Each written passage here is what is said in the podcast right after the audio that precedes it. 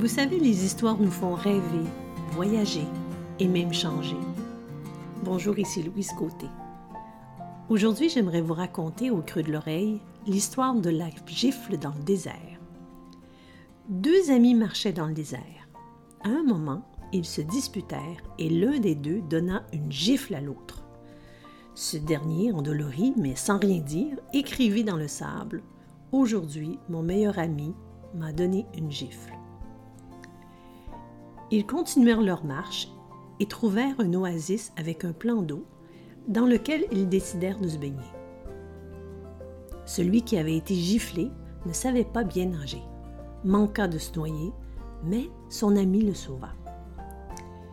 Après avoir retrouvé ses esprits, il écrivit sur une pierre plate Aujourd'hui, mon meilleur ami m'a sauvé la vie.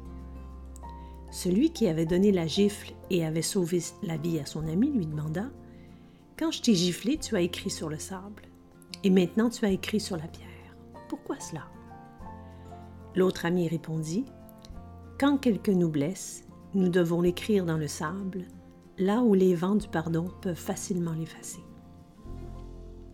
Mais quand quelqu'un fait quelque chose de bien pour nous, nous devons le graver dans la pierre, où aucun vent ne peut l'effacer.